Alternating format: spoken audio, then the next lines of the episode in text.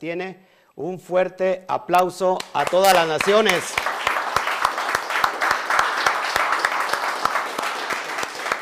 Gracias por la espera. Estábamos muy preocupados hoy con todos, con todo este, esta víspera, esta entrada, este opening de Shavuot. Pues les queremos eh, felicitar por estar con nosotros. Qué bueno que se anexa hoy como un Bené Israel. Estamos muy felices aquí en la comunidad, en familia. No nos podemos congregar porque todavía no se nos permite pero bueno, estamos unidos en familia, algunos aquí, otros allá en su casita y otros más allá a la distancia. Y vamos a, recibirlos con un fuerte aplauso y a la cuenta de tres les decimos Hat Shabuot Sameach. ¿Ok? La cuenta de tres, uno, dos, tres. Hat Shabuot Sameach. Sameach.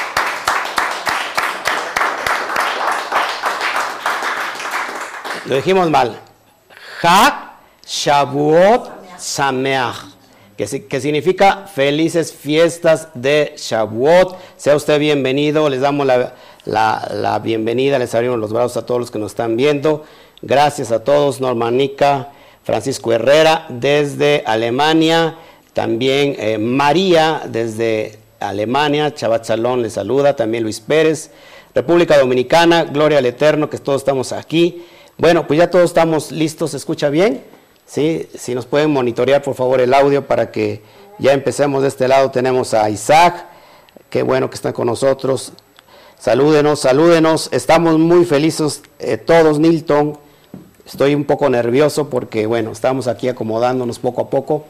Estamos hoy en esta entrada especial, específica, una, una de, las, de las fiestas más importantes del pueblo de Israel, como es la entrega de la Torá, que es Shavuot, eh, eh, se ha conocido como el día de Pentecostés por esa palabra griega, por la cuestión del día 50, pero hoy estamos todos reunidos y vamos a ver de qué se trata esta cuestión de Shavuot, si eres una persona que apenas se está añadiendo y eres nueva, y, el día de mañana también vamos a estar gozándonos todos juntos, instruyéndonos sobre todo lo que hay que comentar sobre el día de Shavuot, pero hoy quiero entregarte, eh, quiero eh, darte de primera, de primera mano lo que se dio en ese tiempo con Moshe Rabenu en la entrega de la Torá. ¿Se acuerdan qué, se, qué sucedió en Ar Sinaí, en el monte de Sinaí? ¿Qué sucedió? ¿Qué pasó ahí? Hubo 10 cuestiones especiales, 10 expresiones especiales, ¿se acuerdan?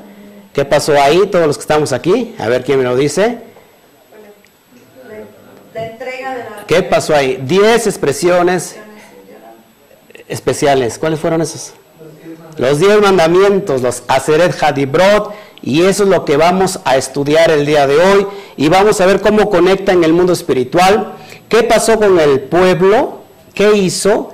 cuando escuchó, antes de escuchar esos diez mandatos, esos diez mandamientos, esas diez expresiones, ¿qué dijo el pueblo? Antes de, firmó la que tuva y dijo, eso es lo que haremos.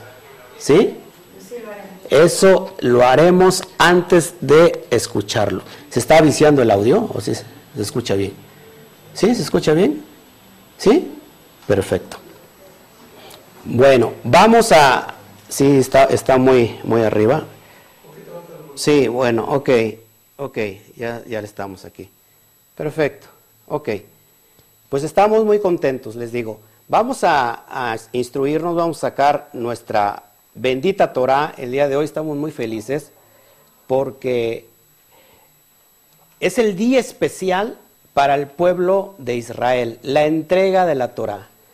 La Matán Torah, que decir, la entrega de la Torah que sucedió en Ar Sinaí, y eso es lo que vamos a ver el día de hoy. Y el día de mañana seguimos en la instrucción de mañana. La verdad es que estamos eh, quizás un poco cansados con todos los preparativos, pero eh, gloria al Eterno que estamos aquí. Ahorita vamos a hacer un paneo para las personas que, que están viendo aquí. Estamos en familia, gozándonos con un poquito de calor. Pero bueno, estamos muy, pero muy felices. Si puedes, si me puedes acompañar, por favor. Y vamos a abrir nuestra bendita Torah en el libro de Shemot, capítulo 19, verso 8, y lo voy a estar poniendo en la pantalla para que me pueda seguir. y nos podamos gozar juntamente. Dice el libro de Shemot, Éxodo 19, versículo 8, cuando el pueblo estaba recibiendo la Matan Torah, la entrega de la Torah, fíjese lo que hizo el pueblo. Todo el pueblo respondió a una y dijeron, todo lo que Yud Hei Bat Hei ha dicho, haremos. Y Moshe refirió a Yud Hei Bat Hei al Eterno las palabras del pueblo. ¿Qué hizo el pueblo? Nace Benishma, nace Benishma, nace Benishma, que significa estamos de acuerdo en hacerlo antes que hayamos oído. ¿Qué hizo el pueblo? Se adelantó a afirmar algo que primero tenía que haberlo oído. Lo tomó a la ligera. Lo tomó muy a la ligera y eso es lo que vamos a escuchar. Vamos a darle sentido a esas diez expresiones, a esos diez mandamientos que se ha conocido eh, durante mucho tiempo como diez mandamientos, pero en realidad se desprenden 14 mitzvot de esos 10 mandamientos. Entonces, pongamos mucho, mucha atención ahorita en, esta, en este opening de Shavuot, en esta apertura de Shavuot, nos vamos a gozar y es el entremés. Después de esto, eh, ¿qué, tenemos, ¿qué tenemos en casa? Si, si nos pueden pasar aquí los panes, por favor, que vamos a estar presentando. Estamos adornando con flores, con, con frutas, dos panes que, están, que son representativos y ahorita lo vamos a estar estudiando si nos da tiempo, si no el día de mañana lo estaremos nosotros estudiando. Dos panes nada más, con dos panes, no, no mucho. Solamente los representativos. Saludamos a todos mientras que nos, que nos acomodamos aquí. Stephanie Flores, Hat Shavuot, Sameach. Bendiciones. Stephanie, ¿de dónde nos escribes? Pablo Andrade, Shabbat Shalom y Hat Shabbat Sameach, Connie Montañez. Saludos, eh, Connie, qué bueno que estás con nosotros ya en familia. Nos tenemos que estar gozando eh, a todos, a todos. La verdad es que estamos muy felices de estar celebrando este día que para todo Ben Israel debe de ser un día especial. Yamel Pizzi, Hat, Hat, Hat Shavuot Sameach, desde, desde hasta donde estás, que es en Aguascalientes. Stephanie Flores, bueno, no entiendo ahí, ok. Bueno, saludamos a todos. Luz María, estás con nosotros, qué bueno. Christopher Romero, desde Ecuador, abrazos hasta Ecuador. Carlos José Lezama, saludos, gracias hasta Costa Rica y a toda la familia Cami que nos está viendo. Por acá, por, el, por Facebook, pues nos saludan, son muy, son muy discretos, son muy penosos. Gloria al Eterno. Bueno, pues estamos ya muy contentos. Vamos a ver qué estudió, qué escuchó el pueblo y se adelantó a decir qué es lo que estamos viendo, qué se está vislumbrando. Mañana vamos a ir entendiendo que esta fiesta se le conoce también como la fiesta de la novia. ¿Por qué? Porque el novio, el amado, el Yud Hei nuestro, nuestro Elohim, contrae nupcias con la novia Israel. Entonces, una referencia para la, la, la Torah es la Ketubá. ¿Por qué la Ketubá? Porque es el contrato matrimonial. Amén. Entonces vamos a estar viendo todo esto. Qué bueno que estás con nosotros. Gracias. Este, pues lo ponemos aquí a un lado para que se vea bonito, adornado, listo, precioso. Gloria al Eterno. Bueno, avancemos entonces y vamos a meternos en contexto y vamos a estudiar las Aseret Hatibrot, así como estás viendo en pantalla, Aseret Hatibrot, que significa las diez expresiones, las diez palabras es lo que vamos a estudiar, lo que se ha conocido como los diez mandamientos. ¿Sí? Y vamos a estudiar eh, palabra por palabra, expresión por expresión, y vamos a ir analizándolos. Y el cuál va a ser el, propósito de esta de este estudio, de este opening de Shavuot, el, el propósito será que al último habremos ahora sí de decir, eso haremos, pero con toda convicción, porque ahora sí lo vamos a escuchar bien y que, y que va a ser un compromiso en nuestro corazón entre usted y el abacadosh. ¿Todos aquí? ¿Sí? ¿Todos estamos de acuerdo? ¿Qué es lo que vamos a, a decir? Bueno, seguimos avanzando y entonces vamos a traer el primer el primer mandamiento, la primera frase, bueno, ahí le pongo hacer el Hadibrot, son diez frases o diez enunciados, o el decálogo. ¿Por qué decálogo? Porque son diez. Amén. Acuérdate de eso. Bien importante que vayamos entendiendo todos los conceptos. Me gusta explicar, aunque hay muchas personas avanzadas siguiéndonos, en casa pues hay muchas personas que están avanzadas, sin embargo tenemos muchas personas nuevecitas que se están añadiendo y, todavía no conocen muchos conceptos. Amén. Si sigo estando muy alto, me dicen. Si sigo, si sigo estando muy, muy arriba, me dicen. Creo que sí, ya, ya, lo, ya lo tengo. Aquí lo voy a bajar. Ok. Creo que ahí estamos. Bien. Perfecto. Perfecto. Ok. Seguimos avanzando. En realidad contiene 14 mandamientos. Como yo les había comentado hace un ratito, son 14 mitzvot. 14 mandamientos. Es importantísimo este, este estudio, es importantísimo todo lo que vamos a ver, todo lo referente a las diez, los 10 enunciados. Vamos a estudiar el primer, el primer enunciado. El primer enunciado que se escuchó en esa montaña de Ar Sinaí, en la montaña de Sinaí, y este fue el primer enunciado. Y pongamos, mucha atención porque creo que es bien importante y esta es la primer conexión que tiene el Eterno con su pueblo, la primer conexión divina que tiene el pueblo con el Todopoderoso y que esto se va, va a hacer el parteaguas de una relación de pacto. Si puede repetir conmigo bien fuerte, una relación de pacto. Una relación de pacto. Y eso es lo que tiene que estar en nuestro corazón. ¿Cuál fue el primer enunciado expresado por Akadosh Baruchu? Anoji Hashem Eloeja Asher Otzetija. ¿Qué significa? Yo soy tu Elohim que te sacó. Este es primer, el primer enunciado y le vamos a poner la mitzvah número uno. ¿Qué tenemos que nosotros hacer o reconocer? Saber que Hashem es. Saber que Adonai es. Saber que Yud Hei Bat Hei es. Saber, saber que el Todopoderoso es quien lo hizo, quien nos libertó. Anoji Hashem, Eloeja Asher Otzetija. Yo soy tu Elohim que te sacó. Nunca podemos olvidar eso, porque sin embargo, eso es lo que se le olvidó al pueblo. Al pueblo estaba, estaba ahí, este, fíjate, dice que la montaña humeaba, escuchaban, escucharon una voz, que se acuerdan cómo era la voz, una voz tronante. Imagínate la dimensión, lo que se sentía en ese momento, es impresionante.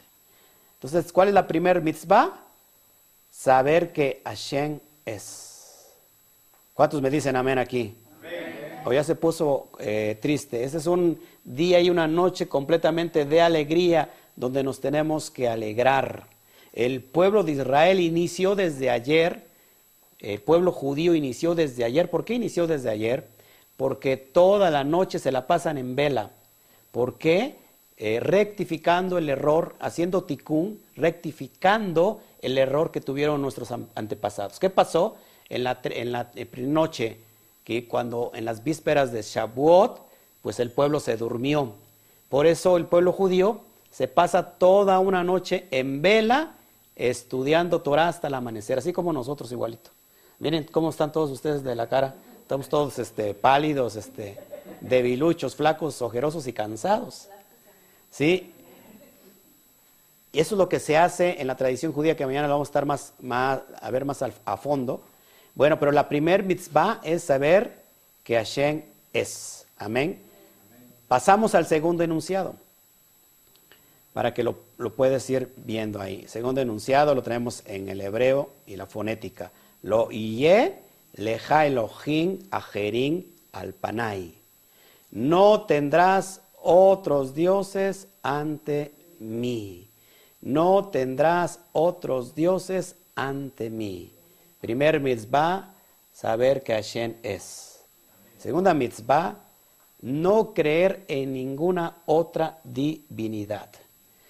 ¿Se acuerdan quién fue el primer, eh, el primer pagano, el primer idólatra que adoraba a muchos dioses y que fue llamado para que se convirtiera a adorar al único Elohim poderoso y verdadero, al único creador, Abraham Avino. Nuestro padre Abraham, que eh, pasó de ser politeísta, de adorar muchos dioses, a, a ser monoteístas. El padre de Abraham era el que fabricaba las estatuas de los ídolos. ¿Dónde, ¿De dónde viene Abraham? ¿De qué parte? Ur de los caldeos. Mesopotamia. Eso es impresionante. Entonces, ¿cuál es el segundo mandamiento que se trae del segundo enunciado? No creer en ninguna divinidad. Vamos a repetirlo todos a la cuenta de tres. Uno, dos, tres. No creer en ninguna divinidad. Amén. De ahí podemos extraer otra mitzvah, que sería la mitzvah tercera, el mandamiento tercero no hacer una estatua con fines idolátricos. No hacer una estatua con fines idolátricos. Es decir, porque muchos de nosotros podemos tener estatuas, ¿sí o no? Por ejemplo, ahí tengo en mi repisa de mi librero eh, un león, que es el león de la tribu de Judá. Pero no se, no se pone ahí con el, el propósito de adorarlo. No sé si me explico. No se pone con ese propósito sino simplemente como, como un adorno. Entonces, repasemos mitzvah 2 y mitzvah 3 del segundo enunciado, no creer en ninguna otra divinidad y el, y el mandamiento tercero sería no hacer una estatua con fines idolátricos. ¿Estamos entendiendo aquí? El, el, Eterno es bueno, el Eterno es maravilloso y la verdad no quiere que nos perdamos y es un puente de oportunidad esta noche. Tócale junto, por favor, dile, esta noche es un puente de oportunidad para iniciar una relación verdadera con Hashem. ¿Se da cuenta de la misericordia del Eterno? Que cada ciclo, cada fiesta, cada tiempo, cada Shabbat es un nuevo inicio para, para empezar algo, un pacto con el Eterno. Eso es precioso. Ese es el segundo enunciado que escuchó, que escucharon todos nuestros antepasados y la piel se me pone chinita, la verdad es que es impresionante. Sacamos otra mitzvah del mismo segundo enunciado, no arrodillarse ante idolatría, incluso si no se pretende adorarla. ¿Cómo podemos explicar esto? Esto es bien importante.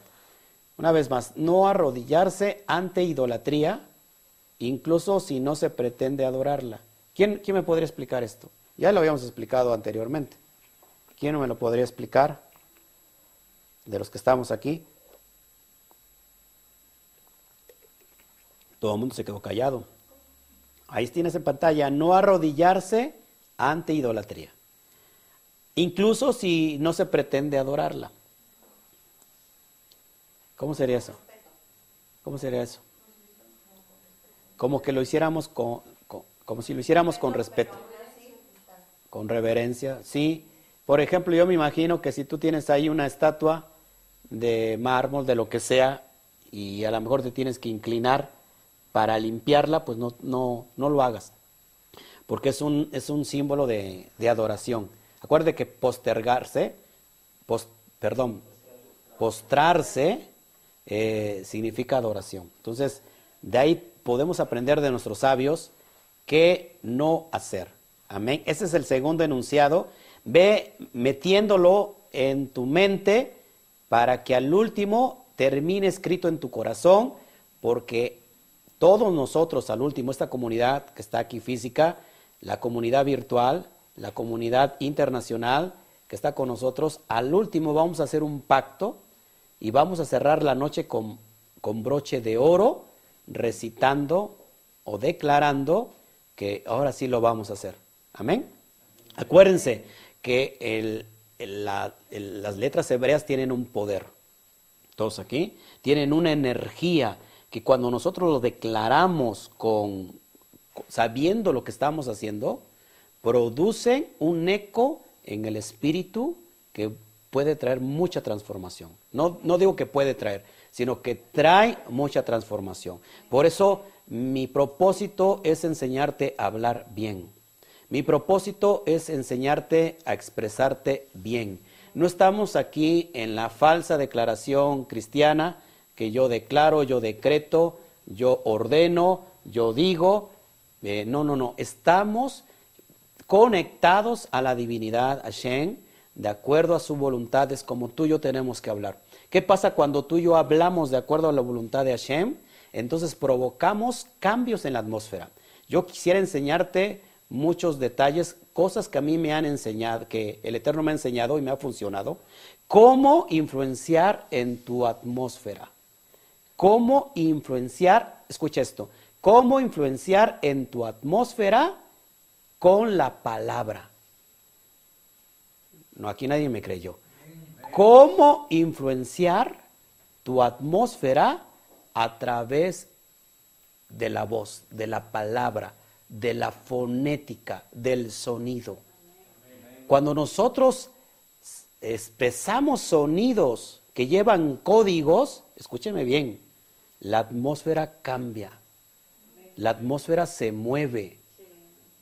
¿Cómo funcionaba Mashiach? En toda la dimensión de milagros, de cambiar situaciones, el saber hablar. Y eso va acompañado de una llave que no, que no todos la tienen. Y esa llave, escúchame, esa llave es la obediencia. Cuando tú sabes hablar, es porque eres obediente. Y cuando expresas, entonces suceden cosas maravillosas. Estos parecen las momias de Guanajuato. A ver, de este lado suceden cosas maravillosas. ¿Sabes lo que hacemos? Provocamos que el Aleph toque la tierra. Y cuando el Aleph toca la tierra, se convierte en pele, en maravillas, en prodigios, en señales, de tal manera que hasta los muertos pueden cobrar vida. Esto es cierto, ¿eh? Seguimos avanzando porque esto es fabuloso. Otras, otra mitzvah del mismo segundo enunciado. No adorar idolatría en lo que es propia de ella. Es decir, no idolatría de ninguna manera. ¿Cómo le llamamos nosotros idolatría? ¿Cómo se dice en hebreo idolatría? ¿Se acuerdan?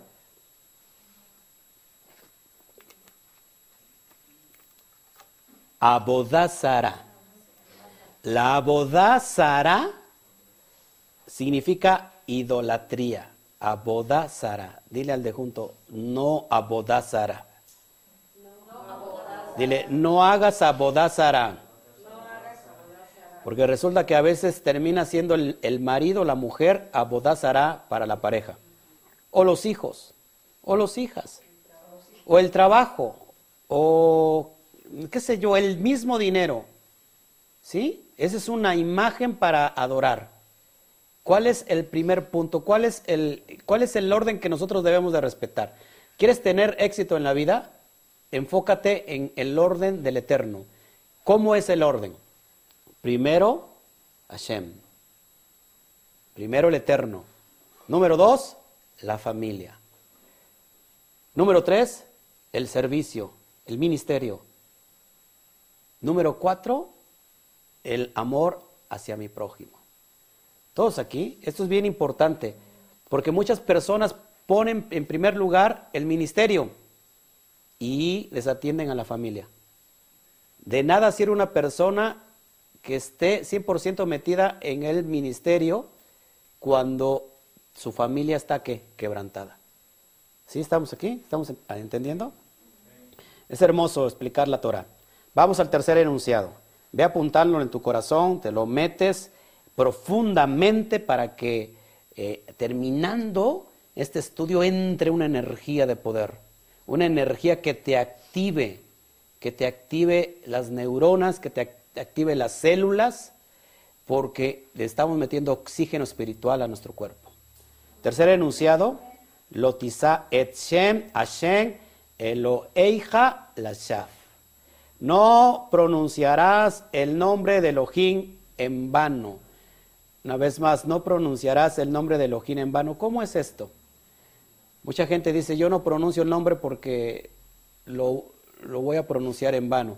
En realidad, el término Shem, ¿quién me lo explica aquí? ¿Se acuerdan? Shem se traduce como nombre, pero no significa solamente nombre. ¿Qué significa Shem? La palabra Shem, que se ha traducido como nombre, tiene que ver con personalidad, con la fama, con la, la personalidad de, alguien, de una persona, es con la identidad. Es decir, no pronunciar el nombre de, de, de Elohim en vano, es decir, no pronunciar la persona de Elohim en vano. O sea, porque mucha gente mete para todo al Eterno y está haciendo cosas que no son buenas, que no son agradables. De ahí, de ahí extraemos otro, otra mitzvah, será la mitzvah número 6, que es no jurar en vano usando para ello al Eterno. O sea, no podemos jurar en vano y usando para ello al Eterno. ¿Cuántas veces he escuchado personas, gloria al Eterno que no son ninguno de aquí, que se comprometen con el Eterno? No, ahora sí estoy comprometido en hacerlo y ¿qué pasa? No lo hacen. Ahí tomaron qué? Su persona en vano. ¿Se puede jurar sí o no? Sí se puede jurar siempre y cuando lo cumplas. Y Mashiach pone la cerca a la Torah. Y Mashiach dice, ¿sabes qué? Pues mejor yo te digo que ni jures por esto ni por aquel, porque, híjole, si no lo cumples vas a fallar. Lo estoy parafraseando lógico. Mejor que tu sí sea sí y que tu no sea no. Porque mucha gente dice, no, sí, te lo juro. Te lo juro por el Eterno que lo voy a hacer. ¿Y qué pasa? La persona se ha enlazado con su propia palabras, con su propia boca. Amén. Entonces la mitad número 6 del tercer enunciado sería no jurar en vano, usando para ello el nombre del Eterno. Cuarto enunciado, Shamor Sahor et Yom HaShabbat Lekacho. Guarda, recuerda el día de Shabbat para santificarlo. ¿Qué pasó con ese enunciado? Que se quitó de los diez mandamientos que según respeta la, cristiandad. Lo quitaron de, lleno, ya el Shabbat ya no es, sino ahora es el domingo. Qué cosa más extraña ir en contra de lo que el Padre dejó establecido para cumplirlo. Bueno, de ahí sacamos dos mitzvah, dos mitzvot. La mitzvah número siete sería consagrar el Shabbat con palabras y pensamientos.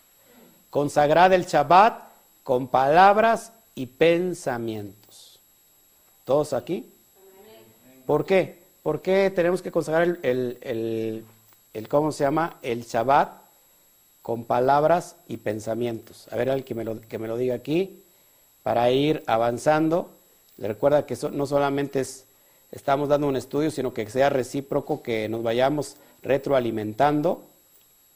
¿Por qué? Porque ¿quién le puede dar eh, la correcta interpretación? ¿Por qué guardar el Shabbat con palabras y pensamientos?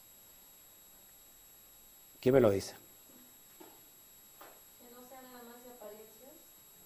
Que no sea nada más de apariencias, de apariencia, sí. ¿Quién más?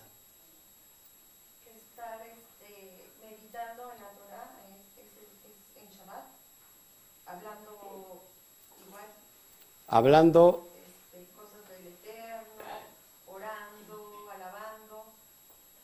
Sí, sí, ¿quién más? ¿Quién más me contesta aquí?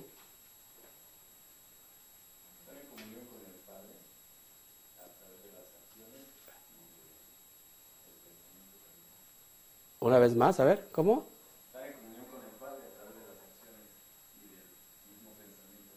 Exactamente, sí, estar en una conexión directa, completamente con Él. ¿Quién más? ¿Quién más me, me lo dice aquí? Lo guardamos por convicción, porque ya fue escrito en nuestra mente. Ajá, También por amor, porque fue escrito en nuestro corazón. ajá, también. Guardarlo por amor, no solamente por, ¿cómo se llama? Por este, ¿qué será? Por que tengo que guardarlo, por obligación. Qué feo eso es obligar algo, ¿no? Que, que ¿cómo se llama? Obligar, hacer algo por obligación. Yo creo que si lo, haces por obligación, estás, estás cumpliendo con la mitzvah y vas a traer consecuencias de bendición. Pero ¿qué pasa si le cambias la perspectiva y no solamente lo haces porque estás obligado a hacerlo, sino que porque ahora lo quieres hacer? ¿Qué pasaría ahí? ¿Cómo cambiaría la, atmósfera? ¿Cómo ven? Amén.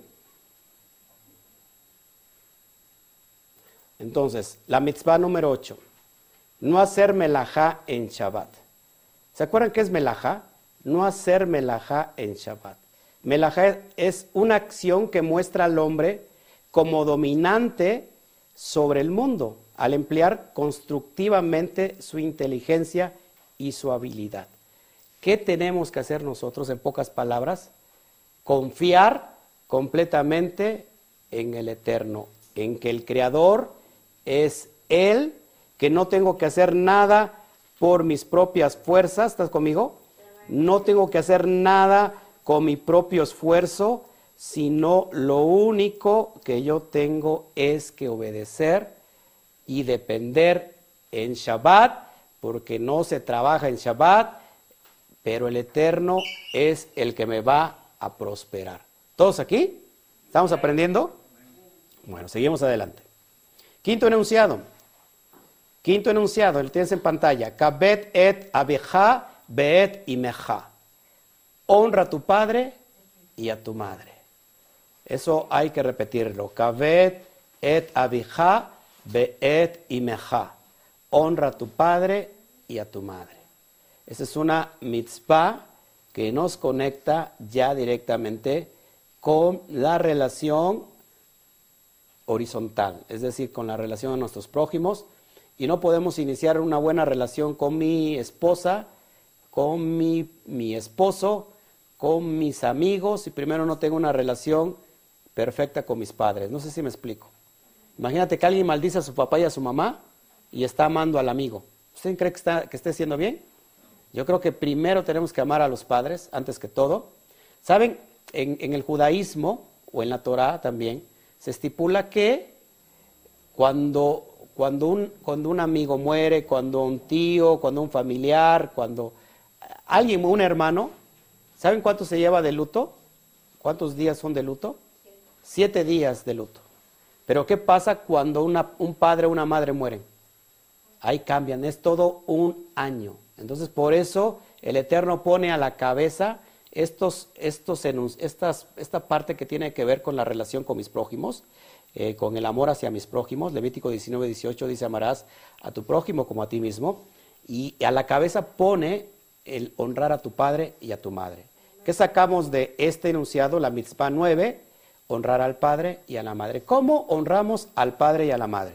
Es una muy buena pregunta. ¿Cómo honramos al padre, a nuestro padre y a nuestra madre? Se tiene que honrar con obediencia, con actitud, pero también se tiene que, honrar con acción. ¿Cómo honro a, a mi- a mis padres con acción? Dándoles verajá, dándoles bendición, aportando de mis finanzas, no solamente de mi ayuda, eh, de mi amor, de mi respeto, y, y, y te- y terminándolo, y terminamos dándoles que también un sustento en lo que nos, que nos haya bendecido el Eterno.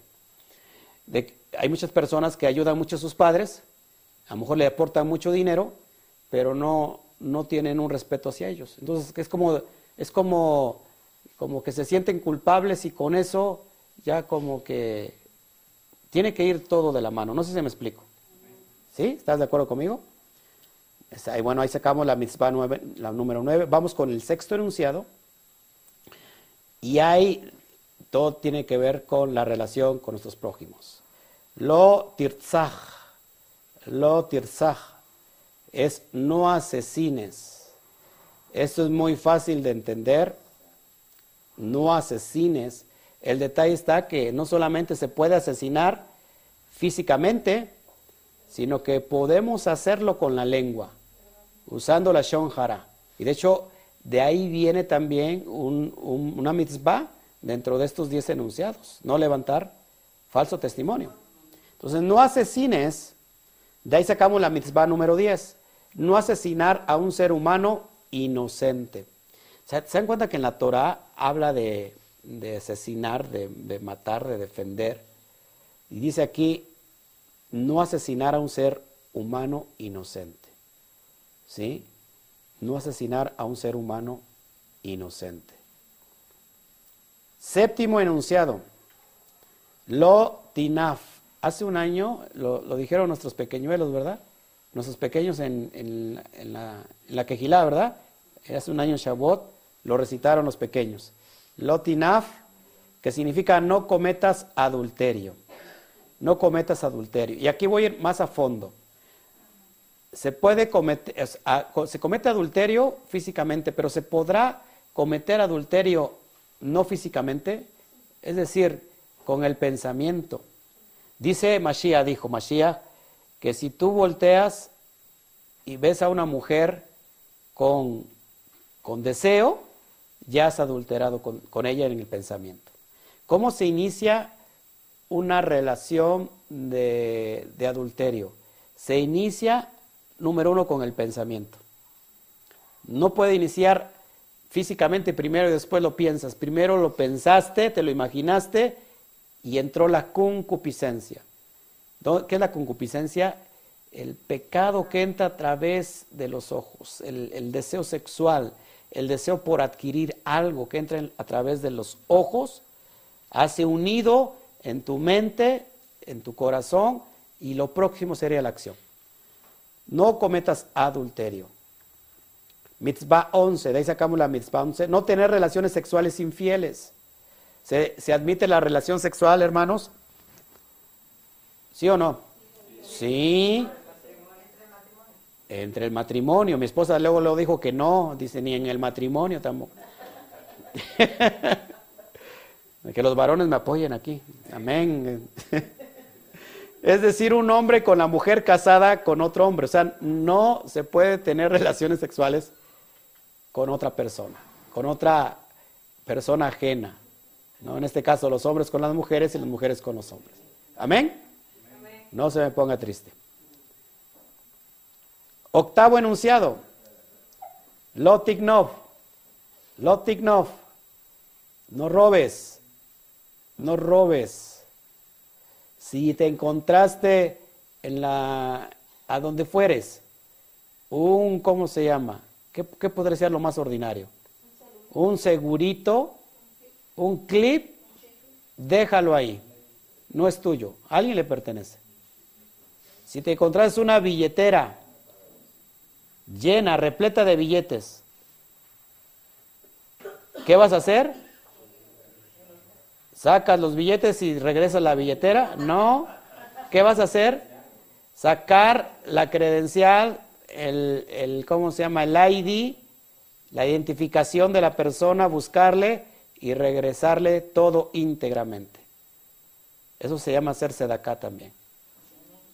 No tomar nada que no te pertenezca. Si te encontrás un manojo de billetes, hablando de, de manojos de Homer, pues seguramente no tenía un dueño y ahora pues ya no hay. Eso es tuyo y vienes y por ahí me convidas algo. No robar.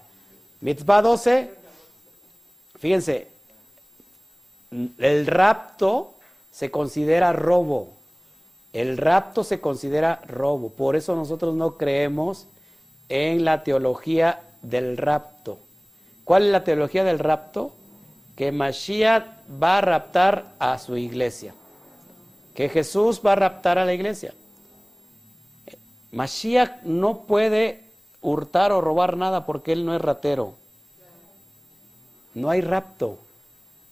Es robar. La mitzvah número 12. Noveno anunciado. Lotane bereaja et shaker. Lotane bereaja et shaker. No des testimonio en falso contra tu prójimo. Lo repito, no des testimonio en falso contra tu prójimo. ¿Qué hacemos normalmente? Mucha gente repite lo que le repitió, lo que a su vez se lo repitieron, sin haber, sin estar consciente de sea verdad o sea mentira. ¿Todos aquí? Ese dicho que yo he dicho, yo no lo he dicho, porque estuvo mal dicho, ¿cómo ves? Porque si yo lo hubiera dicho, estaría bien dicho por haberlo dicho yo. Entonces, hermanos, si no, ¿cómo es? A ver, ayúdame, amada esposa. Si no te, te consta. Si tú no lo viste, quédate callado. ¿Sí? No dar falso testimonio. Mejor, calladito se ve más bonito. ¿Sí? Amén. ¿Por qué? Porque muchas veces cometemos estos, fíjense hermanos, eh, hablando muy en serio, estas expresiones, estas mitzvot, mitzvot, perdón, quizás sean así muy delgaditas, porque, o sea, al no darnos cuenta, a veces transgredimos una y otra vez esta mitzvah, de no dar testimonio en falso contra tu prójimo. ¿Qué pasa? Que normalmente cuando una persona da falso testimonio contra ti, naturalmente te enojas. ¿Y qué haces?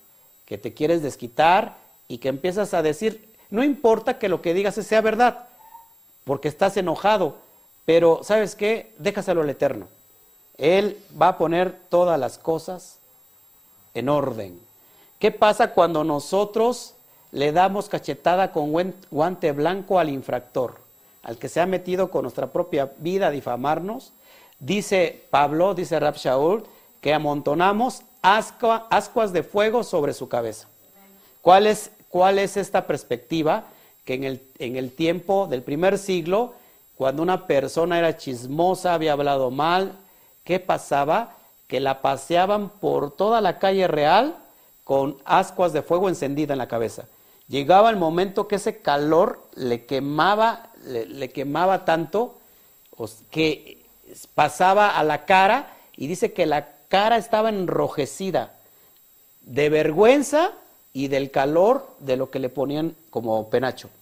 Imagínate, en lo espiritual, nosotros cuando decimos que se lo dejo al Eterno, yo no tengo que estar eh, aclarando cosas que, que son falso testimonio, el Eterno los va a avergonzar tarde que temprano. Amén. Entonces ahí encontramos el noveno enunciado. Nos va, y ahí sacamos una mitzvah, la mitzvah número 13, recuerden que son 14 mitzvot de, las, de los 10 enunciados. Y la mitzvah número 13 sería no testimoniar falsamente para perjudicar a otra persona. No testimoniar falsamente para perjudicar a otra persona. Amén. Decir, decir lo incorrecto de una persona no es falso testimonio, ¿eh? ¿Sí estás conmigo? Decir lo incorrecto y, verdad, porque, y que es verdad no es levantar falso testimonio. Pero muchas veces también sembramos, eh, sembramos, no sé, discusión, eh, sí, eh, no sé, tenemos que evitar todo eso. El Eterno es bueno y sabe todo. A veces es necesario, lógico, para aclararlo, sí. Y el décimo enunciado ¿Cuál es el décimo enunciado? Lot Tahmot. Lo Tahmot, que significa no codicias. De la codicia entra la envidia. ¿Sí? De la codicia entra la envidia. Cuando una persona codicia, ¿por qué codicias? Porque no lo tienes. Y si no lo tienes, y ahí entra la envidia. ¿Por qué esta persona tiene esto y por qué yo no? ¿Por qué yo sí soy Kadosh y guardo el Shabbat y la otra persona es pagana, mundana y tiene su casa, su coche y todo? Olvídate de eso. Eso se llama codiciar. El Eterno te va a dar de acuerdo a tu esfuerzo, tarde o temprano. El hombre va a cosechar lo que siembra. Que no se les olvide, tarde o temprano, el Eterno va a cumplir y a suplir, ¿cómo se puede decir? Tu esfuerzo. ¿Sí? No codicies. Mejor bendícelo. Qué bueno. Ya, ya el hermano, ya el, el hermano, no sé, el hermano Pollito ya se compró una camioneta del año 2025, ya se adelantó. Gloria al Eterno, le da, damos la bendición. ¿Por qué? Porque pues si él, él está siendo próspero dentro de la fe, yo también puedo ser próspero. No sé si me explico. Si, si no empezamos a, a, ¿cómo se llama?, codiciar y a envidiar, y sabes qué, si la envidia fuera tiña, ya estuviera yo, ya estuviéramos todos bien manchados, ¿no? Tampoco puedes codiciar el llamado de alguien. Alguien, el Eterno le dio un llamado específico a alguien. Y muchos ministerios son muy llamativos. Pero lo que no se pregunta a la gente, todo lo que está detrás de su ministerio. Porque si es llamativo o está brillando, es porque ha habido esfuerzo, no porque no se vino de la noche a la mañana. Y mucha gente solamente quiere ver lo que se ve en público, pero no quiere hacer lo que se ve, lo que no se, lo que no sabe que se hace en privado. ¿Qué dijo el Mashiach? Cuando ores, busca a tu Padre en lo íntimo y el Padre que está en lo íntimo te pondrá en lo público. Pero mucha gente quiere lo público, pero no quiere lo privado. Entonces, hermano, no hay peor fracaso, escucha esto, no hay peor fracaso que tener éxito en un lugar que, que, estamos ocupando y que no es nuestro llamado. No hay peor fracaso que tener éxito en un llamado que no es nuestro llamado. ¿Por qué? Si tenemos éxito es que estamos robando a alguien los tips, las, las, cómo lo hace, no sé, y, ese éxito es una apariencia, porque estamos robando la fórmula de alguien más. Y no hay peor fracaso que eso. Porque al final del día te vas a sentir qué? Pues mal, vacío. Entonces, el Eterno nos llamó a cada quien independientemente a un, a un ¿cómo se llama? Un propósito. Yo por eso trato de ser original. ¿Cuesta trabajo ser original? Sí. Pero trato de ser original y las personas que, que se sienten a gusto conmigo me van a seguir. Una persona madura, una persona madura, escucha, esto es bien importante. Una persona que está capacitada para el éxito, una vez más, una persona que está capacitada para el éxito es aquella persona que va a saber qué hacer con las críticas. Si esta persona no está capacitada para recibir críticas, no está capacitada para tener éxito. ¿Qué pasa con una persona que no es madura? Que de repente va subiendo como la espuma y de repente viene una crítica ¿qué pasó? Se viene para abajo se desploma. Ojo, una persona madura está capacitada para recibir crítica. ¿Hay crítica positiva? No. Una, una, crítica es la constructiva. Hay crítica positiva, es decir, aquellos que tienen, ¿sabes qué? Qué bien lo estás haciendo. Wow, mis respetos, está muy bien. Tampoco dejes que se sube eso, porque entonces pierdes el piso. Y se, eleva la persona con, ego. Una crítica destructiva como una crítica positiva te pueden hacer daño. ¿Qué, ¿Qué, tenemos que hacer? Mantener el nivel. O tener una esposa como la mía, que de repente estoy en las nubes y me baja a trancazos. Me caí de la nube que andaba como a 100 metros de altura. Así me decía, bájate de tu nube, me decía. Sí, y esto es bien importante, por eso tenemos que tener la, ayuda idónea. no la ayuda, ayuda a demonio. Imagínate que mi esposa me dijera, no, wow, sí, marido mío, no, no, eres el profeta de, de las naciones, eres, no, imagínate, ¿a dónde estaríamos? Amén. Entonces, no codiciemos lo de alguien más. Mejor hay que bendecirlo. Gracias, Padre, porque la persona está teniendo éxito por algo. Ahora, ¿cómo? Si tú vas a recibir también una crítica constructiva, hablando de críticas constructivas, nunca recibas una crítica constructiva de alguien que no ha construido nada. ¿Sí? Una vez más. Nunca recibas una crítica constructiva de alguien que no ha construido absolutamente nada. Eso se llama envidia. El que te va a criticar normalmente es aquel que no está haciendo lo que tú haces. Cuando alguien te critica y está en un mayor nivel, está haciendo cosas grandes, agarra la crítica. Porque esa crítica te va a llevar al siguiente nivel. Pero hay personas que te critican que ni siquiera están haciendo nada y te critican. Tómalos del, de quien viene, no codicies. Amén. De ahí se desprende la última mitzvah, que sería no codiciar la pertenencia de otro o sus vínculos, todo lo que le venía yo diciendo. No codiciar la pertenencia de otro. Además, nunca te fijes, te fijes en lo que tiene un pagano. Nunca te fijes en aquel que no guarda Torah, que no guarda Shabbat y sin embargo está siendo próspero, lo digo entre comillas. ¿No sabes que la riqueza de los injustos pasará a las manos de los justos? ¿Qué no sabes que la riqueza de los, de los reshaín pasará a manos de los sadiquín? Mejor vete preparando para recibir. Amén.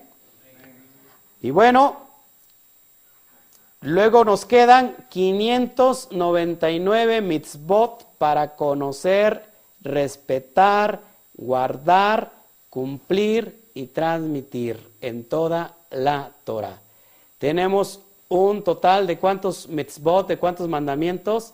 613 mandamientos. Y tú dirás, ¿cómo le voy a hacer para guardar 613 mandamientos? Si apenas puedo con el de no codiciar, y ya los demás ni digo. ¿Cómo? Se la pongo bien fácil. Bien fácil. ¿Cuántos saben sumar aquí?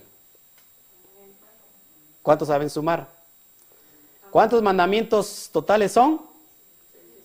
613. No te vuelvas loco y no digas, híjole, ¿cómo le hago?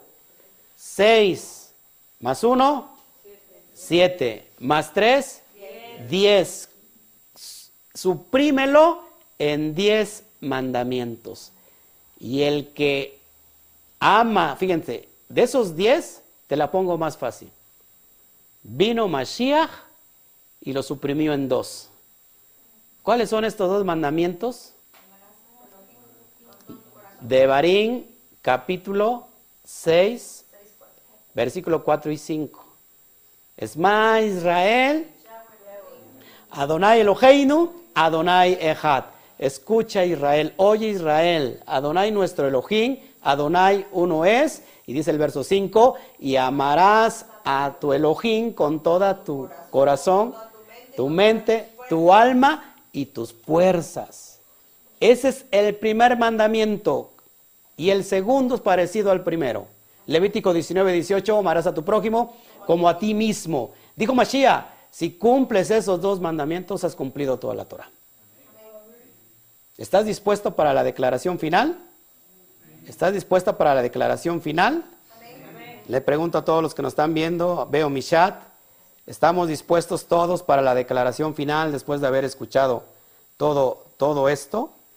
¿Estamos dispuestos para que nos tomemos hoy de la mano junto con el Creador y que hagamos un ticún por lo que nuestros, nuestros antepasados el error de nuestros antepasados. Eh, esto que les acabo de leer, hermanos, es el contrato matrimonial. ¿De qué se trata Shavuot? Y mañana lo vamos a ver. De bodas, de unas bodas de un novio y de una novia, donde la novia en el primer día le fue infiel al, mar, al esposo, el primer día, y la novia firmó antes de ver todas las restricciones que están en el contrato matrimonial. No vio las letras chiquitas. Y es más, estas no eran letras chiquitas, sino eran las letras más grandes de todo el contrato matrimonial. ¿Y qué hizo el pueblo? Se adelantó y dijo, Naase Benishma. Estamos de acuerdo en hacerlo antes de que hayamos oído. ¿Y qué pasó? A primera de cambios, resultó que se echaron para atrás, fueron infieles. Israel fue la, mujer infiel que se acostó con el, con el exnovio. Imagínate esto, se va a casar la muchacha que eh, tuvo un exnovio y que el, el, día de su casamiento aprovecha un tiempo y ya está la novia bajo la cupá esperando al marido, al esposo. El esposo está haciendo unos, unos arreglos ahí en la montaña y ya cuando va a bajar aprovecha esta para mandarle un WhatsApp al exnovio y le dice, ¿sabes qué? Te me caso. ¿Cómo que te casas? Sí, me caso. Oye, podíamos aprovechar y despedirnos. El exnovio le dice, perfecto. ¿Dónde estás? Ven mientras llega mi esposo. Y, hacemos la despedida de soltera. ¿Y qué pasó? Llegó el marido, llegó el futuro esposo, porque la, la que tuvo ya estaba ya estaba firmada legalmente, eran ya maridos, eso se le conoce como erusín, ¿sí? Él, se me olvida siempre la palabra esta, el, el, el erusín, pero ¿cómo se llama? El, cuando, es el, cuando ya se casan. Sí, ya cuando se casan, cuando ya se casan, contraen nupcias, ya están casados. Desposorio, el desposorio, el erusín. Entra la mujer y la ve teniendo relaciones íntimas en su cama, bajo su cupá, a la mujer que tanto ama. ¿Y qué pasa? De ahí viene la carta de repudio, la carta de divorcio para Israel, que eso mañana lo vamos a ver. Amén. Vamos a ir eh, escudriñando todo este estudio porque es muy largo y la verdad lo quiero hacer muy corto porque vamos a cenar. Pero quiero hoy que nos unamos en un mismo rúa y todos los que nos están viendo, todos los que nos están viendo en el internet, en el YouTube, para declarar esto conmigo. No sé si estás de acuerdo después de haber escuchado los 10 enunciados, la Saceret Kadibrot, las 10 expresiones, la Matan Torah, la entrega de la Torah en Har Sinaí, después de haber escuchado todo, todo esto, no podemos declararlo antes de haberlo oído porque ya lo escuchamos. ¿Estamos todos dispuestos en un mismo sentir y en un mismo espíritu de realizar esto? No los escucho. Dígame un fuerte amén. Entonces a la cuenta de tres, lo estás viendo en pantalla, esta declaración, ¿quieres tener, quieres cambiar la atmósfera espiritual que te hablaba yo antes? Empecemos a ponerlo por obra, por práctica. Cuando esto lo haces con una convicción, la atmósfera espiritual se mueve a tu favor. ahora de este lado son como las momias de, pero de, de, egipcias. Yo no sé qué voy a hacer, tengo una comunidad de momias, imagínate. A lo mejor el Eterno me está, me está usando para levantarlos en, ¿Estamos listos? Cuando nosotros sabemos hablar, cuando nosotros sabemos hablar, producimos eco en la atmósfera espiritual. Y qué mejor habla, qué mejor fonética, qué mejor sonido que pueda salir de nuestra boca que el lenguaje hebreo. La Shon HaKodesh. Diga conmigo la Shon HaKodesh. ¿Qué es la Shon HaKodesh? el lenguaje divino, el lenguaje sagrado. ¿Todos, ¿Todos de acuerdo? Los que nos están viendo en el internet, ¿todos de acuerdo? Vamos a repetirlo todos, todos unidos.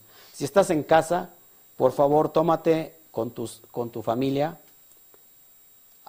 con tu hijo, con tu esposo, con tu esposa. Tómanse, por favor, tómense de la mano, por favor, aquí. Yo, yo creo en mi corazón que se va a soltar algo poderoso y profético.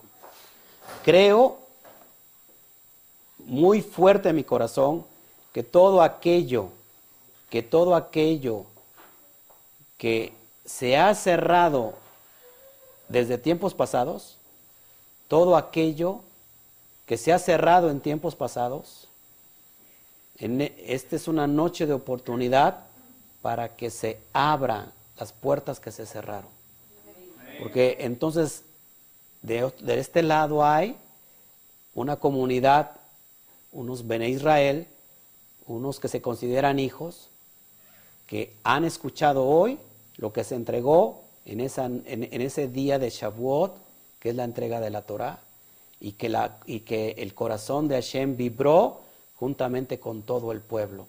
Y que hoy estamos rectificando que no vamos a volver a ser infieles en la noche de bodas, sino que seremos la novia fiel, seremos la amada, seremos la sulamita que habla eh, el libro de los cantar, cantar de los cantares, seremos esa sulamita que, que anhela al amado, que lo anhela con todo su corazón y que ahora sí está lista para entregarse a Él, para serle fiel. Entonces a la cuenta de tres vamos a repetir todos, todos juntos, por favor, conmigo, lo que tú estás viendo en la pantalla. Una frase poderosa, una frase que lleva autoridad, pero que al mismo tiempo lleva compromiso. Y que sea Hashem y que sea el cielo como testigos de lo que vamos a hacer en esta noche. Es una noche de tomar ahora sí retos, de tomar compromisos y te aseguro que dentro de un año, si no es que menos, en un año estarás en un nivel el cual ni te imaginabas estar. El Espíritu me ha tomado y me está hablando a mi misma persona. El Ruach HaKodesh me está hablando a mí mismo. Sitios y lugares donde ni uno se había imaginado. Entonces a la cuenta de tres. ¿Estamos de acuerdo en hacerlo? Uno, dos, tres. Nace Benishma. Una vez más. Nace Benishma. Una vez más. Nace Benishma. ¿Estamos de acuerdo en hacerlo? Antes de lo que, leamos, que, lo hayamos oído. Ya lo hemos escuchado y hoy, mis amados hermanos, entregamos este bendito día donde nos gozamos con todos ustedes. Ya pueden, ya pueden, ya pueden soltarse. Gracias, gracias a todos los que han estado con nosotros, a esta gran comunidad que amamos en el Ruach, en el Espíritu, y que, híjole, y que estamos muy felices Hoy en tu casita tú tienes que tener estos ya, estos dos panes, estos dos panes que se presentan eh, en, el, día de Shavuot, dos panes con levadura, dos panes de trigo, dos hogazas de trigo que tienen que levadura, representando a las dos casas. Las dos casas, casa de Judá y casa de Israel, que las dos están en pecado. Presentamos las primicias, lo primero de las cosechas que, se empiezan a recoger desde Shavuot con la cosecha del trigo y las demás frutas hasta el tiempo de Sukkot. Shavuot, Sukkot y Pesach, o Pesach, Shavuot y Sukkot, son tres fiestas, Shalosh Regalín, son tres fiestas donde todo varón hebreo, israelita, se, tiene que, se tendría que presentar delante del Padre en Jerusalén. Estamos representando esto como primicias, lo mejor de lo mejor. Dice la Torah y mañana lo vamos a estar estudiando. Nadie se puede venir delante de la presencia con las manos vacías. No se puede presentar delante del Eterno con las manos vacías. Estos dos panes se mecen se, se mecen proféticamente eh, para arriba, para abajo, apuntando el norte, el sur, el este y el oeste. Una vez más, el norte, sur, este y oeste, haciendo referencia a, a los cuatro puntos cardinales de la tierra, porque este pan representa a todos los esparcidos que están entre todas las naciones del mundo. Entonces, esto es lo que queríamos presentarle, a nuestra mesa se, se agrada. Voy a ver si, si los puedo tomar para que saluden ustedes, si es así, para que les demos un saludo a todos. Déjame ver si puedo, déjame ver si puedo porque eh, ah, tomen su sana, su sana distancia, dicen aquí. Déjame entrar de aquí, a ver si, si puedo. Ok. Vamos a ver si salen ahí. Si quieren, si, quieren, bueno, ahí está la, está la mesa. No se ve muy mal. Lo salvamos. Lo salvamos. Ok, bueno. Pues no sé si, si hubiera preguntas en el chat ya para